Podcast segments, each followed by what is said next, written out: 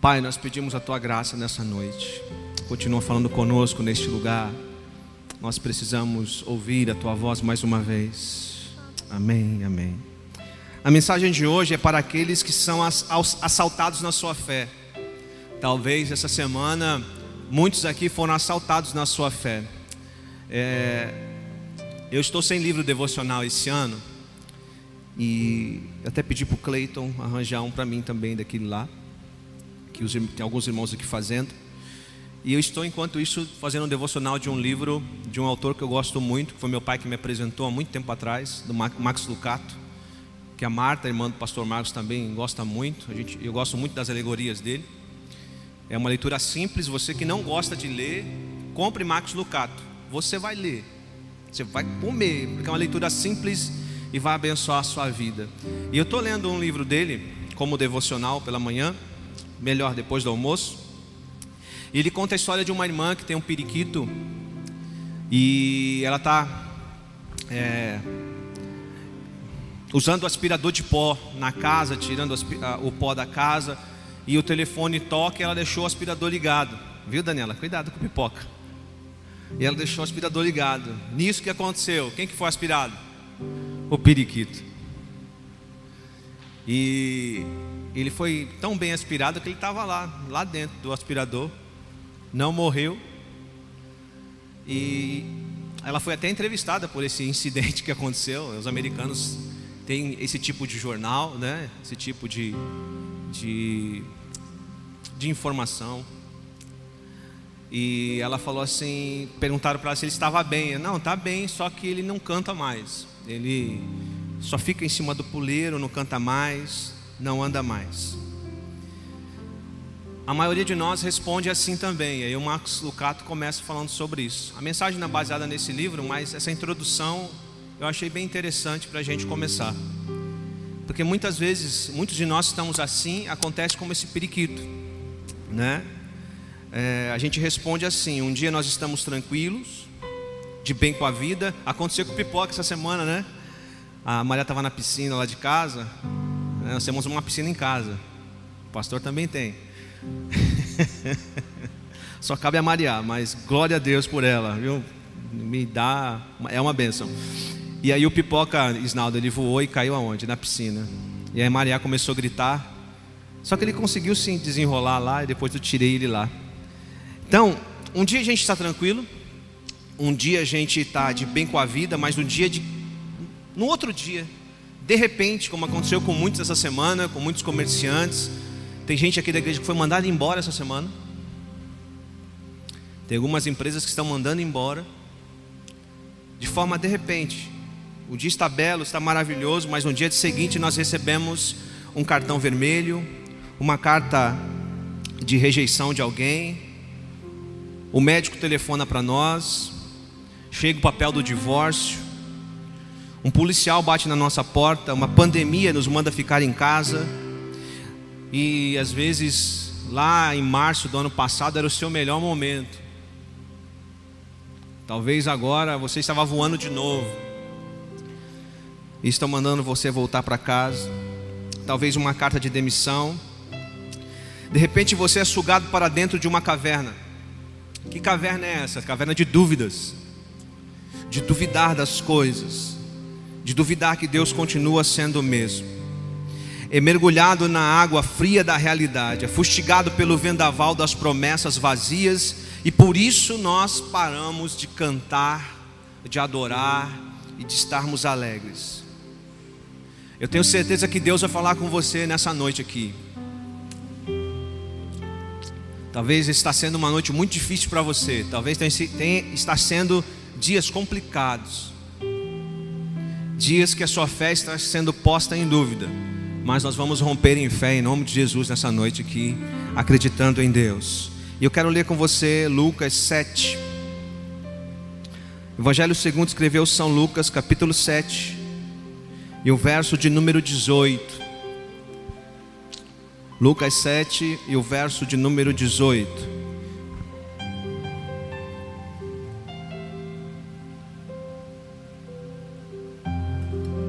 Que diz assim: os discípulos de João contaram-lhe todas essas coisas. Chamando dois deles, enviou-os ao Senhor para perguntarem: És tu aquele que haveria de vir ou devemos esperar algum outro?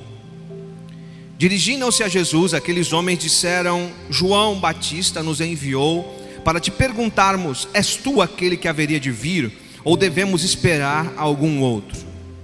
Quero dizer para você que enquanto eu preparava essa mensagem, e foi de madrugada, foi um dia que eu não dormi, a Daniela estava na sala, orando, dormindo, orando e dormindo.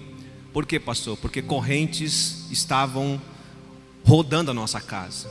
Barulho de corrente, choro de criança com dor, sofrendo. É, correntes vão cair aqui nessa noite. Choros vão cessar aqui nessa noite. Foi uma madrugada de batalha. E nós estamos aqui. No outro dia a gente estava arrebentado de dor no corpo. Quem pregaria hoje era o pastor Alex. Falei, pastor, o senhor encerra e eu faço hoje. Né? Que foi no sábado que eu falei ontem, que eu falei com você, né?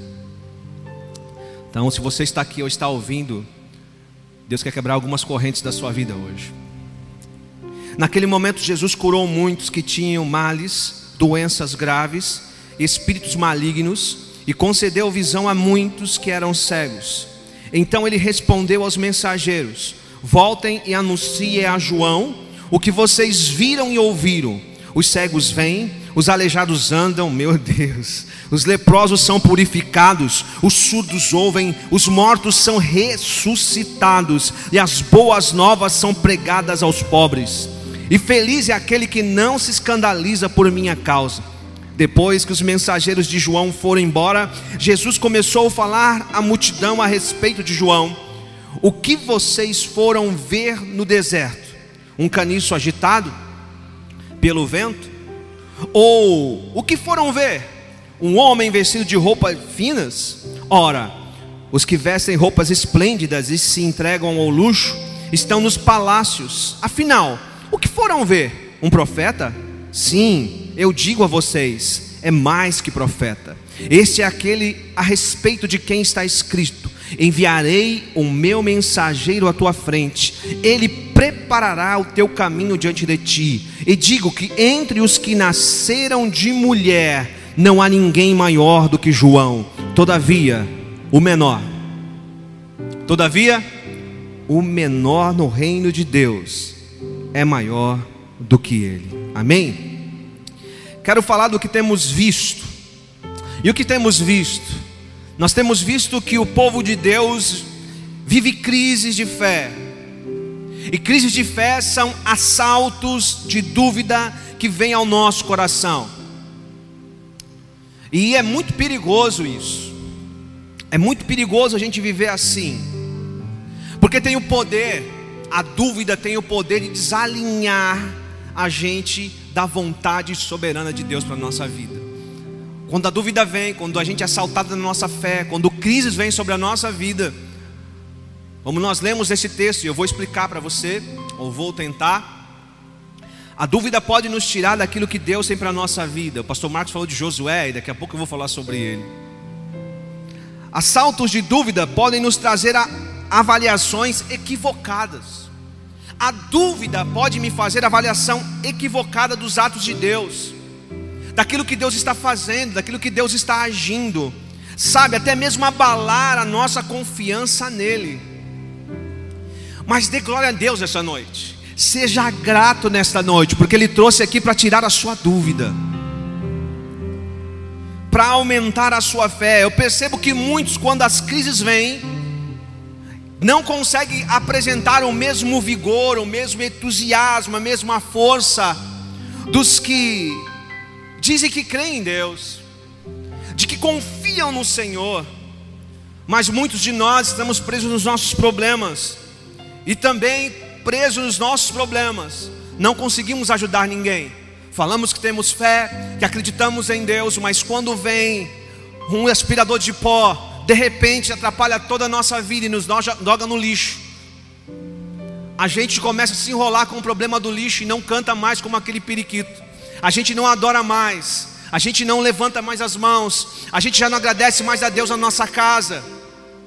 E envolvido nesses problemas, a gente também não consegue ajudar outras pessoas. Eu atendi uma irmã da nossa igreja essa semana e ela disse assim: Pastor, eu estava com uma situação difícil, enfrentando grandes problemas, e como apareceu gente com o mesmo problema que o meu, e eu aconselhava e falava: Meu Deus, é tão fácil, eu estou aconselhando e falando, e isso é para mim também.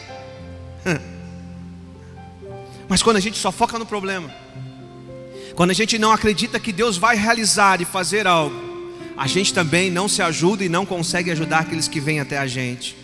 Crise de fé que vem nos desviar do chamado e dependendo da intensidade que nós estamos, nos faz desviar de Cristo. Eu falei aqui nesta manhã quantas pessoas estão afastadas do Senhor.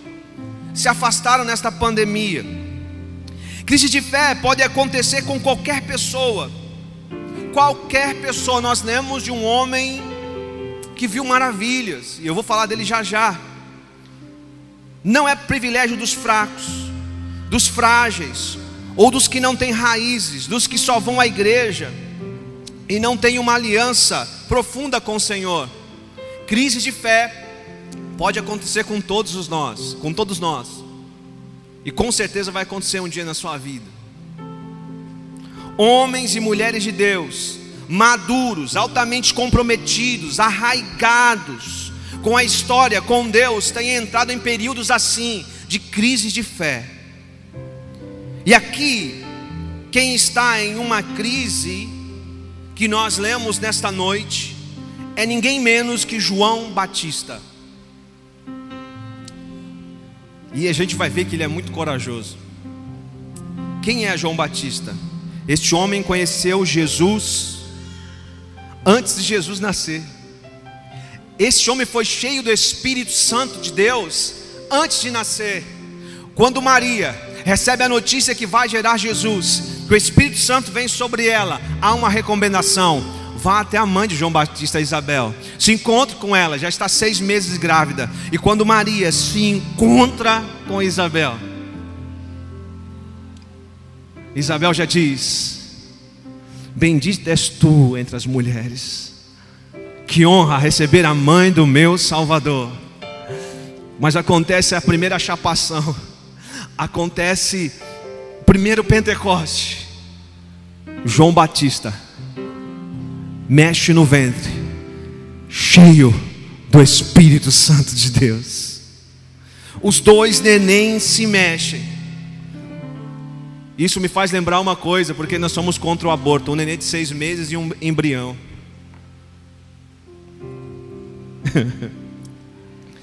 Mas deixa eu continuar. João Batista cresceu numa casa onde as pessoas sabiam quem era Jesus. Carol, sabiam quem era Jesus. Ele sabia. Ele cresce numa casa que ele sabe que seu primo é o Salvador do mundo. João Batista foi um profeta em Israel e tinha uma palavra pesada. Ele ficou muito popular. E ele tinha duas mensagens: arrependimento e a outra é: virá após mim um que é maior do que eu, que eu não sou digno de desatar as suas sandálias. Eram as mensagens dele. Arrependimento virá um Messias após mim. João confrontava as autoridades religiosas, confrontava as autoridades políticas, era um homem convicto, era um homem que tinha sua identidade, ele, ele não se vestia como, como a moda ditava para ele naquele, naquela época, ele não comia o que as pessoas queriam que ele comesse, a sua dieta era diferente. Aonde ele morava? No deserto. No pior lugar.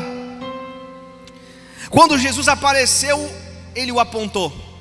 Eis o Cordeiro de Deus que tira o pecado do mundo.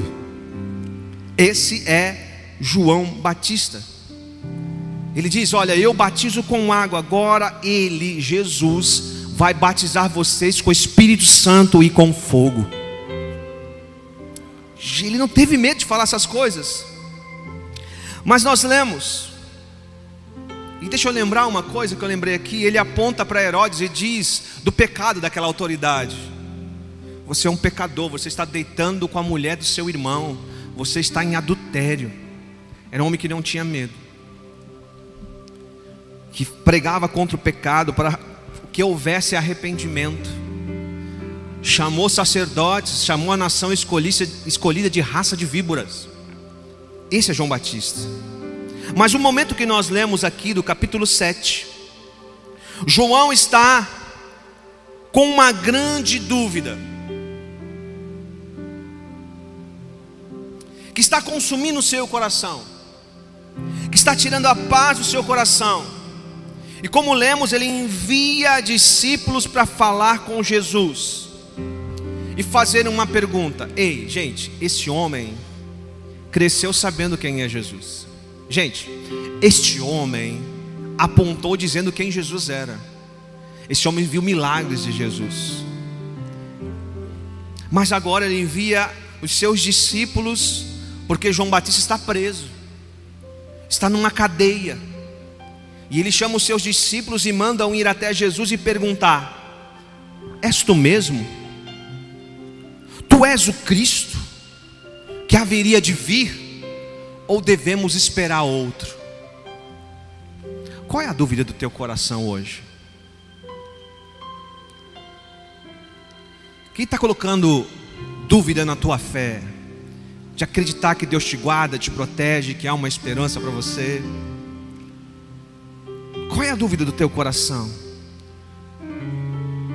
Porque, o verso 20: Dirigindo-se a Jesus, aqueles homens disseram: João Batista nos enviou para te perguntarmos, ou, ou, perguntarmos: És tu aquele que haveria de vir, ou devemos esperar algum outro? Algum outro, vai vir outro, ou é você mesmo que é o Messias?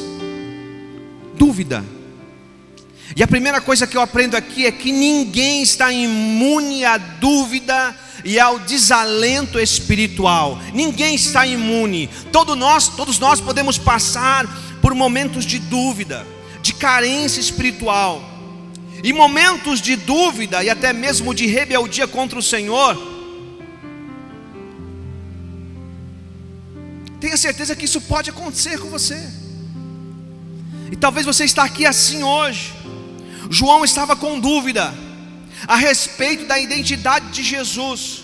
O que aconteceu com esse homem? Mas a melhor pergunta é: o que está acontecendo com você? Você não lembra o que Deus já fez contigo, meu irmão? Ei, minha irmã? Quantos livramentos, quantas coisas já Deus já fez na sua vida? Da onde Ele tirou você? Porque você não acredita que Ele pode fazer na sua casa, na sua família, no seu trabalho, ah, na sua vida espiritual, que talvez, como eu disse de manhã, há muito tempo você não chora na presença do Senhor, há muito tempo você não fala língua estranha, há muito tempo você não consegue levantar a mão. Há muito tempo que você não tem uma alegria. Multidões vinham para ouvir a palavra de João. Mas aqui, nós vemos um homem que está em dúvida. Este homem não poderia estar assim, porque quando a sua popularidade caiu, e os seus discípulos vão até ele, Alice, e diz assim: Ei, Jesus está ganhando mais like, hein? Jesus está arrebentando aí. Teve uma cruzada, está arrebentando. Jesus está fazendo. Tu não vai fazer nada, não, João? Não vai mudar a mensagem? Importa que ele cresça e que eu diminua. Esse é João. E agora a gente lê que ele está em dúvida. Não tem dia que você você até ora e fala assim: se eu orar, a Ilha Bela vai, o mar da Ilha Bela vai abrir. Tem dia que você levanta assim, mas tem dia que a gente não consegue nem levantar da cama. tem dia que a gente só quer chorar. De um dia para o outro as coisas mudam. Talvez você entrou aqui assim hoje. Talvez vai ser amanhã. E Deus já está preparando o teu coração. Mas é só isso que João diz. Ele diz assim, ó, quando as pessoas perguntam para ele: "Quem você é?" Eu sou só uma voz. Mas você não é profeta? Eu sou só uma voz. Humilde. João está preso, sozinho com seus pensamentos, e tem muita gente presa aqui hoje, que não consegue se abrir com ninguém, falar com ninguém, sozinho nos pensamentos.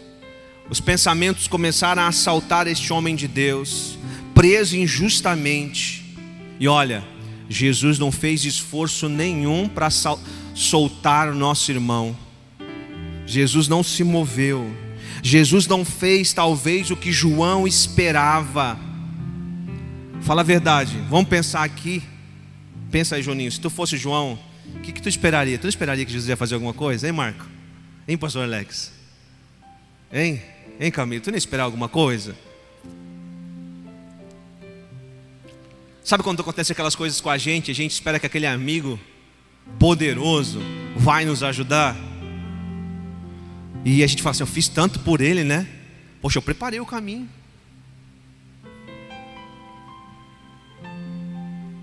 João esperava, mas Jesus não fez. E a crise veio, e a dúvida veio, e se manifesta tão forte que João publica. Ele manda o recado para Jesus. Qual recado? É para continuar acreditando que o Senhor é Messias? Eu posso continuar acreditando em ti ou vou é melhor eu esperar outro?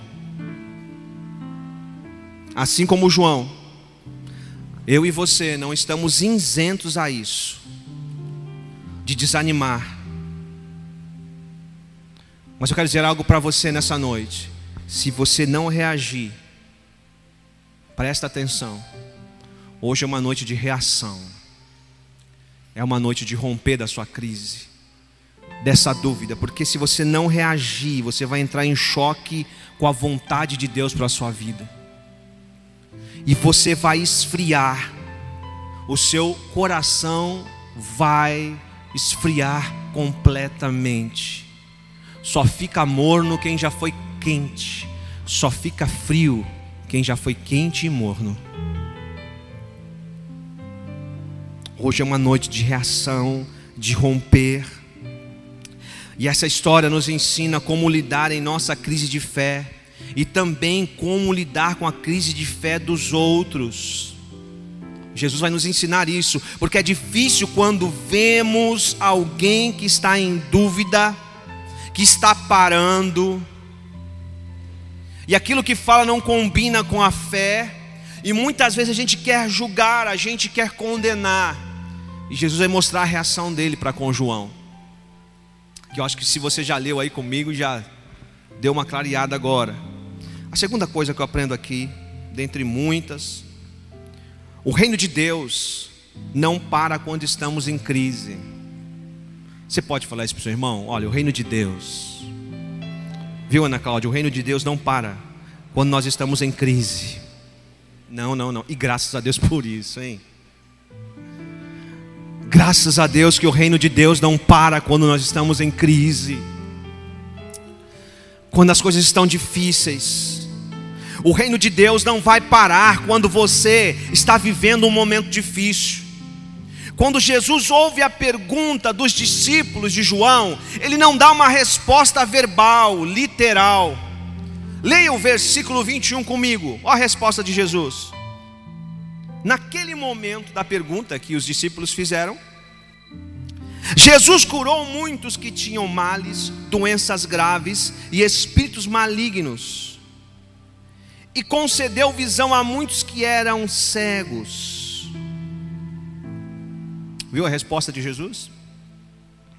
Às vezes caímos na ilusão que Deus tem que fazer de nós o centro do universo.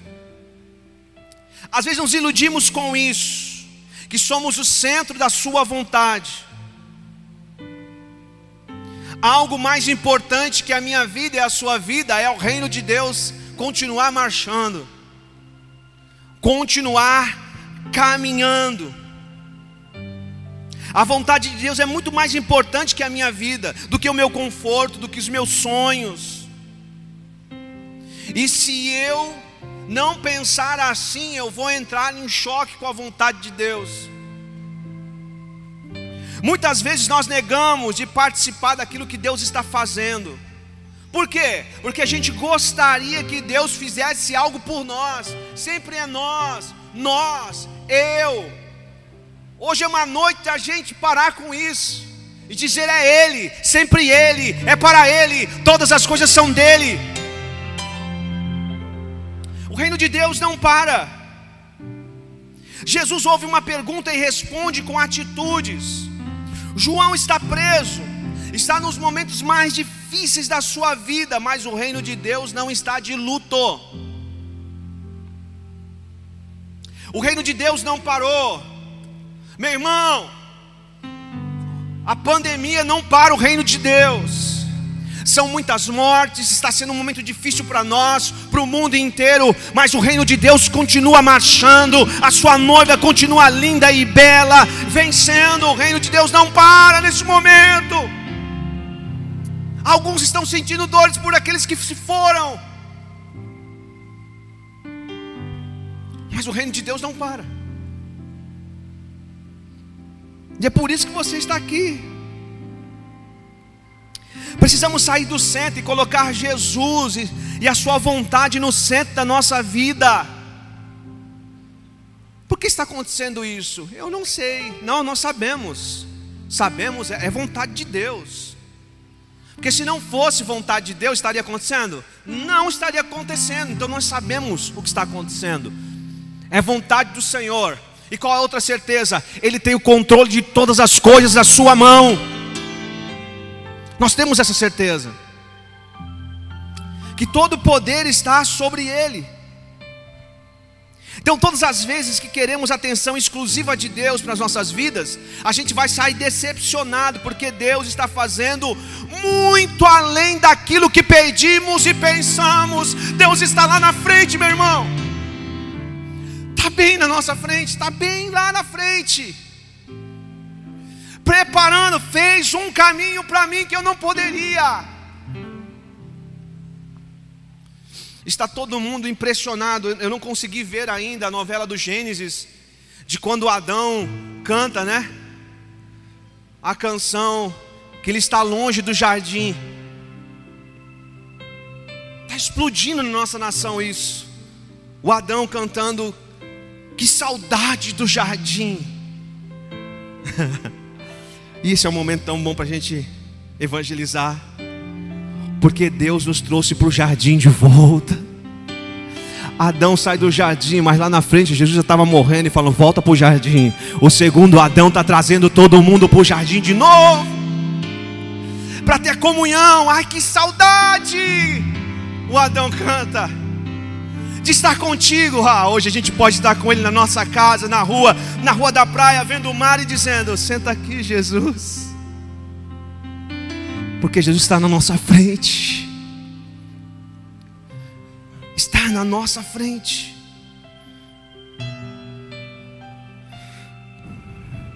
Não é porque Jesus esqueceu de nós, nunca. Falei a semana passada que ainda que uma mãe venha esquecer do seu filho, que amamenta, como uma mãe que amamenta, que quando chega a hora de amamentar, os seios dói. Pode esquecer de um filho, mas se esquecer, Deus não esquece de você. Para de dúvida. Às vezes Deus trabalha no silêncio com a gente e tudo parece estar pausado. Nessa tarde, o pastor T.D. Jakes pregou sobre o silêncio de Deus. Depois você vai no Instagram e, ó, falei igual o, o, o menino lá, Leandro, Instagram. Você vai no Instagram, coloca T.D. Jakes. Aí você clica na tradução, embaixo vai estar um texto sobre o silêncio de Deus. A criação foi feita no silêncio. Deus trabalha muitas vezes no silêncio, parece que está tudo pausado. A gente está falando, meu Deus, e agora essa pandemia? Ei, Deus está trabalhando. Para de cantar, não. Qual a terceira coisa que eu aprendo aqui? O remédio para uma crise de fé é colocar atenção no que Deus está fazendo. O remédio para uma crise de fé é colocar atenção no que Deus está fazendo. Eu falei um pouco sobre isso semana passada, verso 22, diz para nós assim: Então ele respondeu aos mensageiros: Voltem e anuncie a João o que vocês, o que vocês viram. Tu tá vendo um milagre na pandemia? Tá vendo, Carol? tá vendo, Felipe? Tá vendo, pastor Alex? E ouviram. Pastor que fez o nosso, um dos pastores que fez o nosso casamento está entubado. Pastor Antônio Carlos. E nós estamos orando pelo milagre na vida dele. Porque Deus tem feito, né?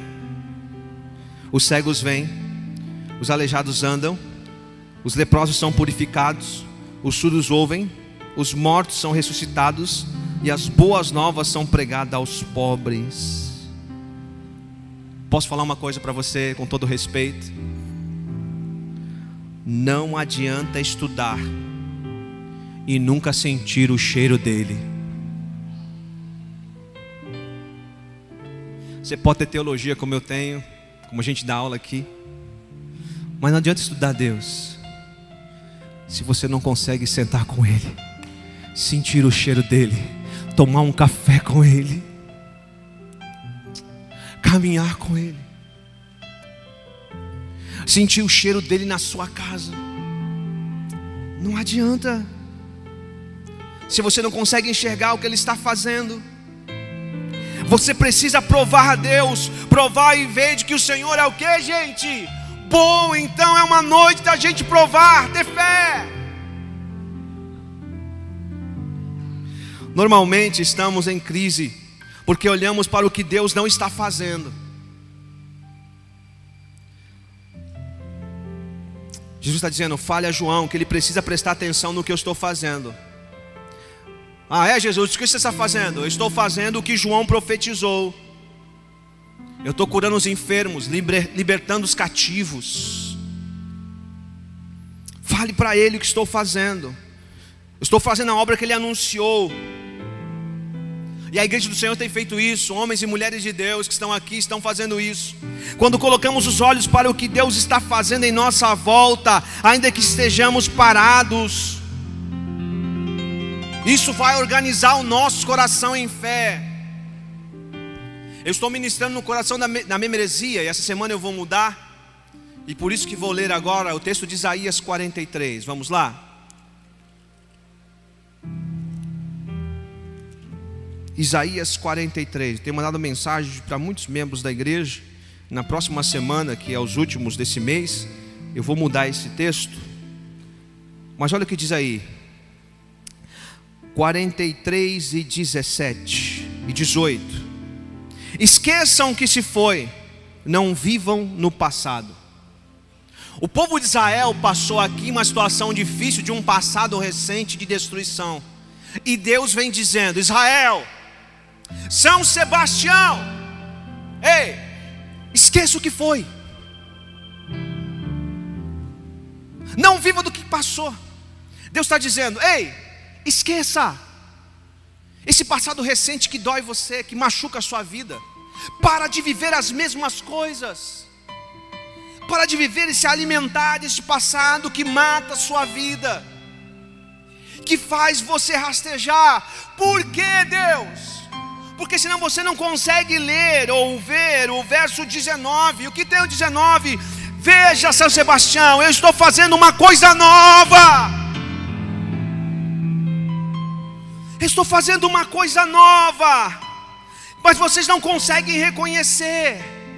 Por quê? Porque vocês estão caminhando no passado, vivendo do passado e não conseguem esquecer o passado. E eu estou fazendo uma coisa nova e vocês não reconhecem. Olha, São Sebastião, até no deserto eu abro um caminho. São Sebastião, até no deserto eu abro um caminho. São Sebastião, até no deserto eu abro um caminho e faço brotar águas vivas. Oh, aleluia! Para de viver isso. Quando você vai viver isso com a sua esposa, com a sua mãe, com seus irmãos? com seu caminhar com Deus, que é uma montanha russa. Até quando? Hoje é uma noite de romper e parar com essa dúvida, parar de se alimentar das mesmas coisas. O Espírito Santo quer gerar em nós, hoje, que sejamos mais comprometidos com a vontade dEle, parar de querer um Deus de acessório na nossa vida e vivamos, sabe, como quem vive para Ele. E isso é possível. O apóstolo Paulo, em muitas das suas cartas que ele escreve, ele está preso. Viveu o que muitos de nós não gostaríamos de viver: prisão, surra, perseguição. Mas só que ele não se desconectava de Deus, do reino de Deus, não dava espaço para se sentir injustiçado Antes dizia: Eu não tenho a minha vida como preciosa. Não tenho. Para mim, sabe, a minha vida não é preciosa. Eu quero cumprir o ministério ao qual fui chamado. Eu estou preso, mas a palavra não. É o que o pastor Marcos falou de Josué. Preste atenção. Eu já falei isso aqui. Moisés, quando ia falar com Deus, montava uma tenda fora do arraial para ouvir Deus. Quem ficava na tenda do lado de fora? Josué. Quando Moisés ia embora, Josué ia junto com Moisés? Josué continuava na porta da tenda. Ele não podia entrar, mas ficava lá. Sabe por quê?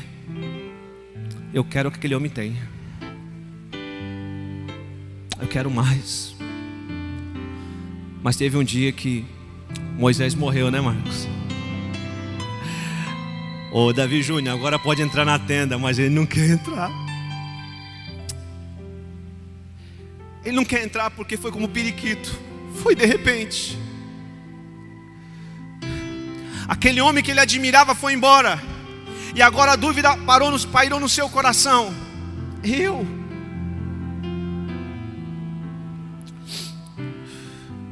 Mas Deus fala para ele: Ei, Josué, eu te trouxe para esse tempo. Ei, irmão, irmã que está aqui, Deus te colocou nesse tempo. Seja forte, seja corajoso e entra na tenda, porque Deus quer falar com você.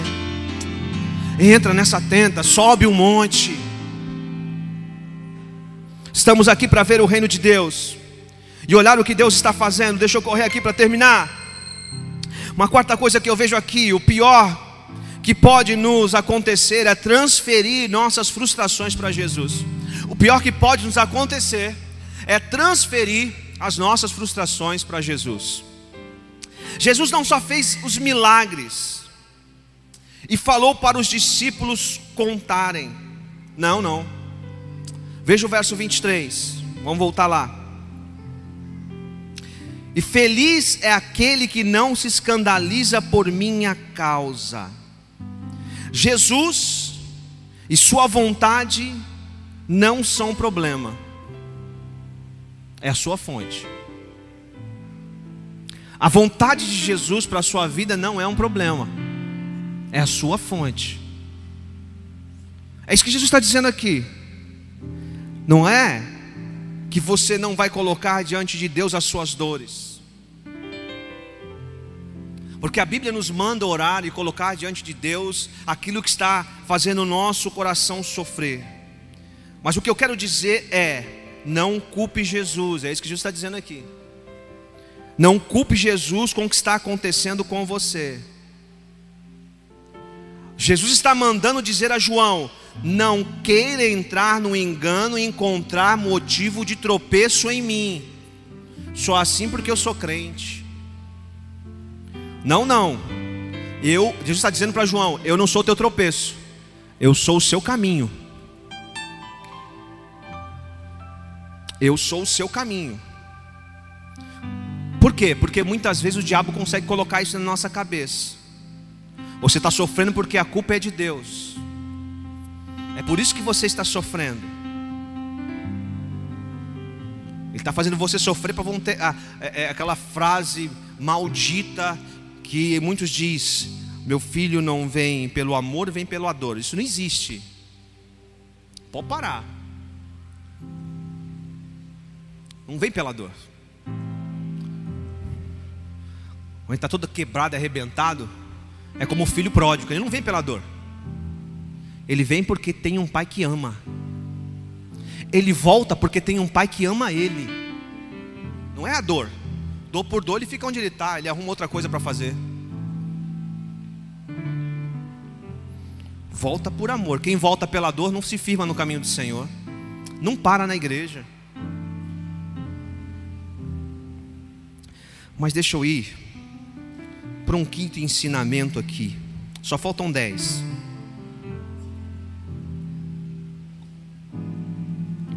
Estou acabando já. Uma irmã na internet hoje mandou uma mensagem para mim. Deixa eu abrir um parênteses aqui. Não conte isso como tempo. Pastor, estou vendo que está muito calor lá na sua igreja. Eu quero ajudar. Vou falar não. Fala ou não fala?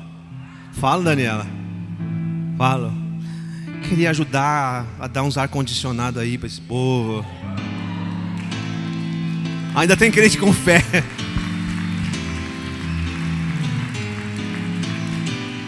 Hoje cedo, eu falei assim, estou vendo que vocês estão sofrendo. Aí eu falei assim, como que é esse negócio? Eu falei, irmã, eu vou ver como é que é, depois a gente conversa.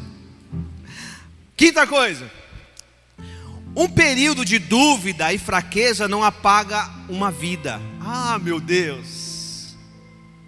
Um período de dúvida e de fraqueza não apaga uma vida. É, é, é. Deus não nos define por um momento mas por nossa história com Ele. Quando você fraqueja, Deus não carimba na sua testa fracassado. Explica melhor que a gente não está entendendo isso, pastor. Vou explicar. Os discípulos voltam e quando saem, Jesus está em frente a uma grande multidão. Aqueles discípulos, quando conversam com Jesus, gente, há uma multidão com ele, e eles estão escutando da dúvida de João, certo? E quando os discípulos vão embora, uma multidão escutou a conversa. E aí Jesus agora se vira para a multidão e ao invés de usar a história da crise para acabar com o ministério de João Batista, como Jesus é lindo, né, pai? Como Jesus é diferente da gente. Olha o que Jesus diz. Verso 24. Depois que os mensageiros de João foram embora, Jesus começou a falar à multidão a respeito de João. Você viu aí o duvidoso? Não. Olha o que ele fala. O que vocês foram ver no deserto? Hã? Um caniço agitado pelo vento? Ou que foram ver um homem vestido de roupas finas? Ora, os que vestem roupas esplêndidas e se entregam ao luxo estão nos palácios. Afinal, o que foram ver? Um profeta? Sim, eu digo a vocês, é mais que profeta. Mas, mas não era o homem que estava com dúvida? Esse é o Jesus, ele fala de você sobre isso. Você tem uma história, você tem uma história. Não está na tua testa fracassado, você tem uma história com ele. Ah, olha aqui, ó, não é um profeta, esse é aquele a respeito de quem está escrito: enviarei o meu mensageiro à tua frente, vai preparar o caminho. Ei, não fala mal dele não, porque ele é profeta. Profeta tem crise. Crente tem crise. Pastor tem crise. Diácono tem crise. Irmãos tem crise. Líder tem crise. João está num momento difícil. E Jesus diz: é um profeta. Ei, João é uma referência.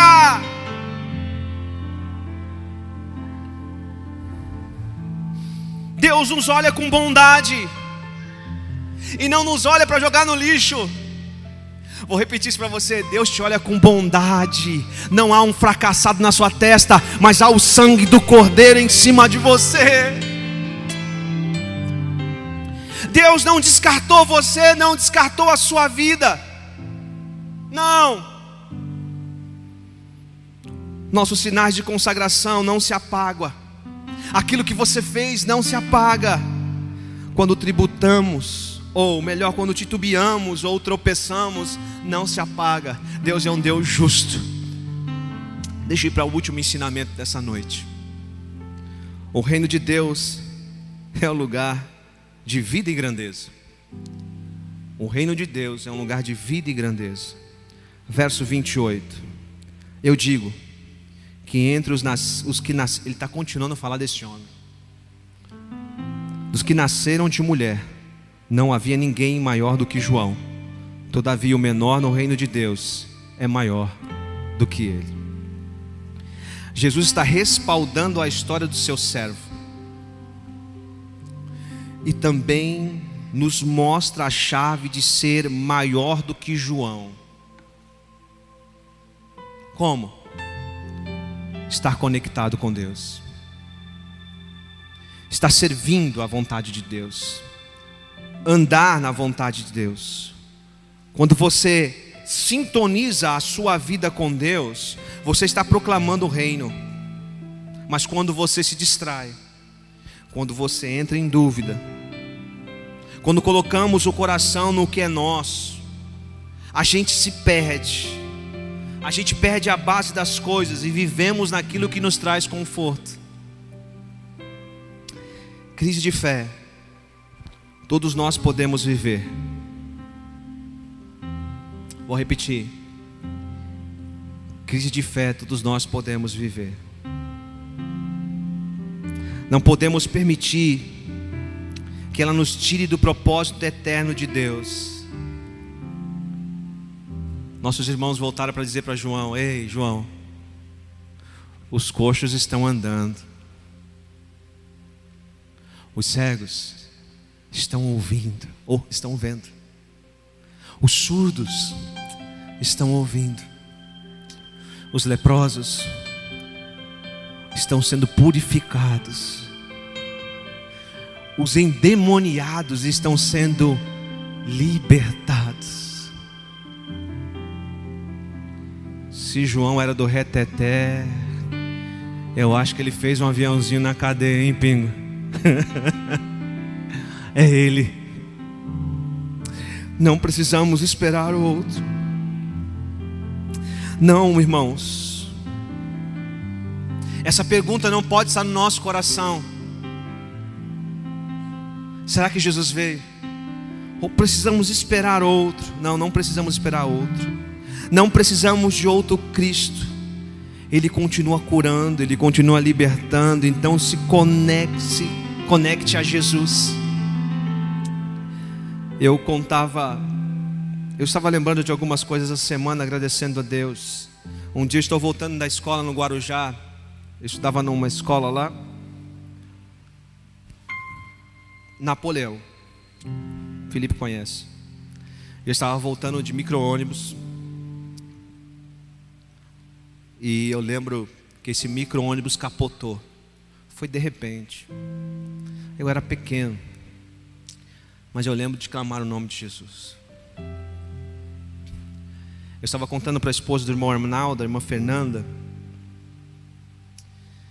E até uma frase que a irmã Meire também falou.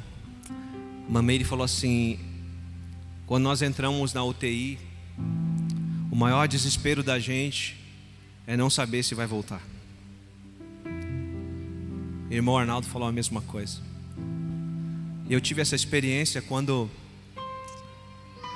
de criança para pré-adolescente, alguns irmãos sabem da história aqui, e eu estava contando para a irmã Fernanda, de urinar sangue. De um dia para outro eu fiquei com febre, comecei a urinar sangue. E, e naquele hospital, vendo o rosto dos meus pais, dos meus avós, eu via o desespero deles, porque os médicos não encontravam o que estava acontecendo. Eu tomei muito sangue. Eu não tinha mais lugar de furar. Não havia mais veia.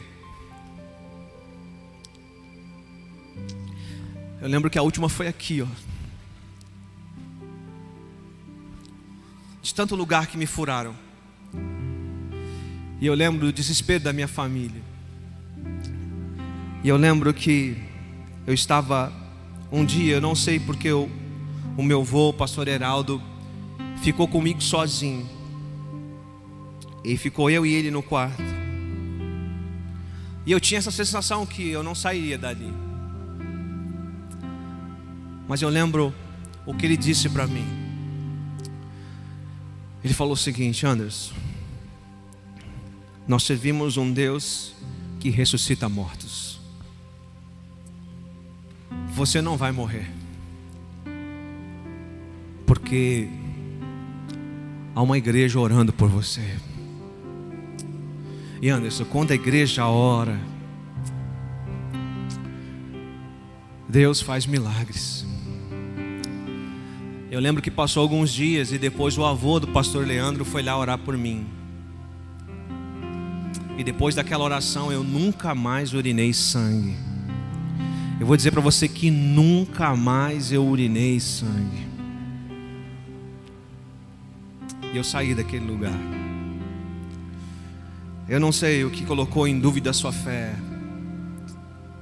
Mas eu tive essa sensação muitas vezes. Toda vez que minha esposa entrava para ganhar, eu tinha essa sensação que eu não, talvez não haveria mais. Porque todas as vezes os médicos, na semana de nascer, falavam para mim, a última vez que foi a Maria, foi eu e o Alisson que ficamos na responsabilidade de saber disso. Olha, ela vai, mas a gente não sabe se ela volta.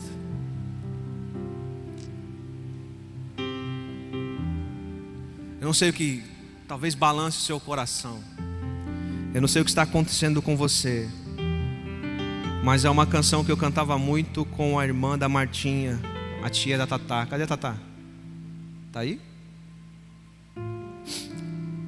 Esposa do Vandim. Cada vez que a minha fé é aprovada, tu me dás a chance de crescer um pouco mais. Então quero falar algo para você. O Senhor Deus está aqui.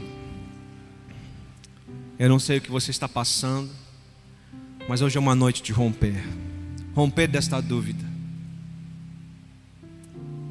Talvez de repente aconteceu alguma coisa na sua vida, como na minha diversas vezes. Quantas vezes eu desesperado, de verdade, de como pagar o aluguel. Eu ia para a praça da cidade, começava a orar e alguém me ligava, pastor, estou aqui em Sorocaba, quero depositar um dinheiro para o senhor do aluguel. Quantas vezes situações aqui que ministérios passaram, Peniel passou várias coisas assim, o Débora, adolescentes, milagres que aconteceram este ano na sua vida. Mas eu quero nessa noite encerrar Primeiro, se alguém que quer aceitar a Jesus como Salvador, alguém, fique de pé. No seu lugar, eu quero orar por você. Alguém quer voltar para Jesus hoje? Que a dúvida te afastou, que as tempestades afastaram a sua vida. Alguém? Não há? E agora eu quero orar por você. Eu gostaria que apagasse a luz. A gente não precisa mostrar as pessoas na internet. Eu quero orar por você que a tua fé está sendo provada.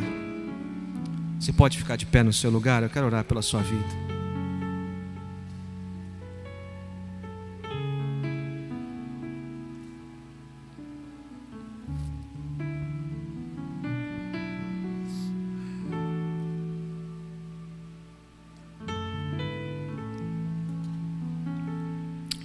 Não é só você que está em dúvida, não, tá, irmão? Esse é um apelo, não é só para você que está em dúvida, mas é para você que tua fé está sendo provada e está difícil. Você não está em dúvida, mas está difícil. Quero orar por você. Amém? Está complicado. Está complicado na tua casa, com a sua família, com os teus filhos, com o seu trabalho, com esse desemprego, com essa enfermidade. As provas estão sendo violentas, sabe? na sua vida espiritual. Quero orar por você. Você está acreditando, mas está batendo muito forte. Quero orar por você. Mas antes de orar, podemos fazer um negócio? Você lembra que o periquito não cantou? Vamos cantar? Cada vez que minha fé é provada? Dá para colocar no telão? Vamos cantar? Diferente do periquito e de dias que talvez você não cantou, vamos cantar? E a gente ora e já vai para casa, firmados em fé, rompendo as dúvidas. Cada vez que a minha fé é provada.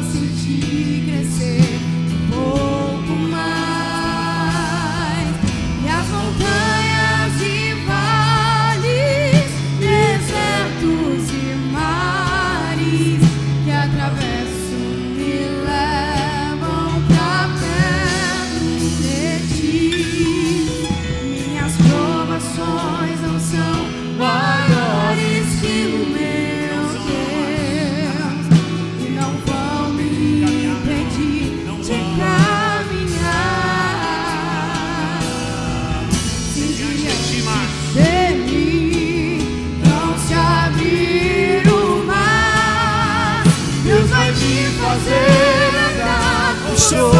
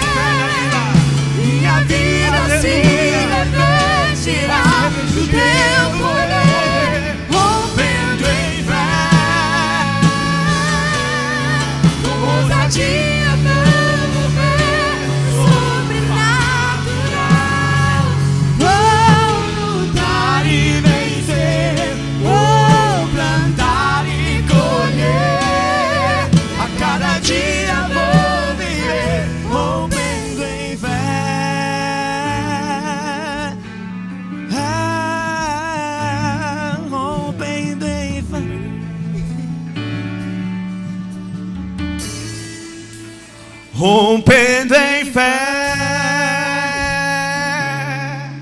Minha vida se revestirá, Teu poder.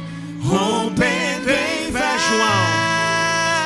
Rompendo em fé, com ousadia vou viver no sobrenatural. Sim, vou lutar e vencer,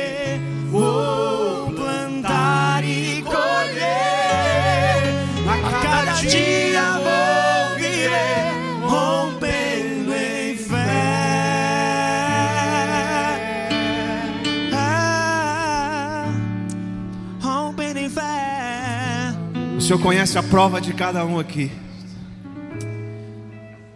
Muitos estão vivendo dúvidas, outros sendo provados por cumprir a tua vontade. Alguns estão sendo tentados a sair da tua vontade. Pai, em nome de Jesus. Em nome do teu filho Jesus Cristo. Assim como o Senhor falou com Josué e falou conosco hoje. Que isso esteja no nosso coração.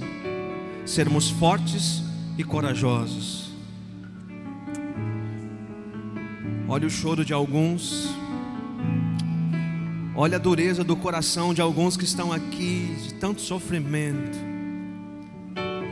de tanta coisa, de tantas decepções que passou na sua vida. Mas esta palavra veio ao encontro deles. E hoje, o teu Espírito Santo os convenceu a romper as dúvidas, a estar firme diante das provações que estão sofrendo. E eles receberam a notícia como João Batista. Jesus continua curando. Jesus continua levantando o coxo. Ah, Jesus continua curando os leprosos, expulsando demônios. Jesus continua abrindo o mar vermelho. Jesus continua rasgando o diagnóstico médico. Ah, esse Jesus continua honrando. Esse Jesus continua colocando conta, sabe, dinheiro na conta de banco. Esse Jesus continua curando a vida espiritual. Esse Jesus continua encontrando pessoas para renovar a sua vida. Jesus continua fazendo. E assim como na prisão do apóstolo Paulo, eu posso ver correntes caindo, eu posso ver as portas das cadeias sendo abertas, eu posso ver o choro que durou uma noite, porque amanhã está chegando. Já posso ver o sol raiar, eu posso ver. Eu já posso ver o sol nascendo. Por quê? Porque a noite já passou. O choro, o choro está cessando na vida de alguns nessa noite neste lugar. Pai, te agradecemos em nome de Jesus.